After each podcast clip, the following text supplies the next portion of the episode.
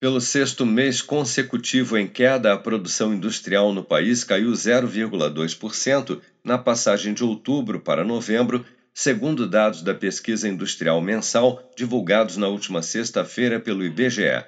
Bernardo Almeida, gerente responsável pelo estudo, aponta que indústrias de oito das 15 regiões pesquisadas apresentaram queda na produção em novembro, com destaque para o Rio de Janeiro, a maior influência no resultado nacional, com uma queda de 2,2% no período. Como principal influência negativa sobre o resultado nacional, nós temos a indústria do Rio de Janeiro, com uma queda de 2,2%.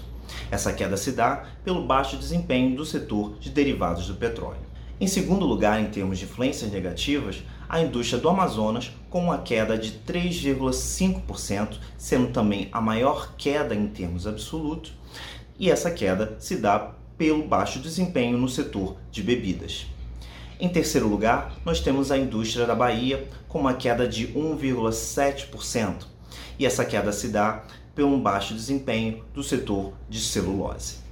Por outro lado, a principal influência positiva na indústria em novembro veio do estado de São Paulo, com crescimento de 1% no mês, puxado principalmente pelo bom desempenho do setor de veículos, que tem peso de mais de 16% na produção industrial paulista, estado que responde por 34% da indústria nacional e que ainda acumula perda de 7,9% após cinco meses consecutivos de queda, o que coloca a indústria de São Paulo ainda 3,6% abaixo do nível pré-pandemia registrado em fevereiro de 2020.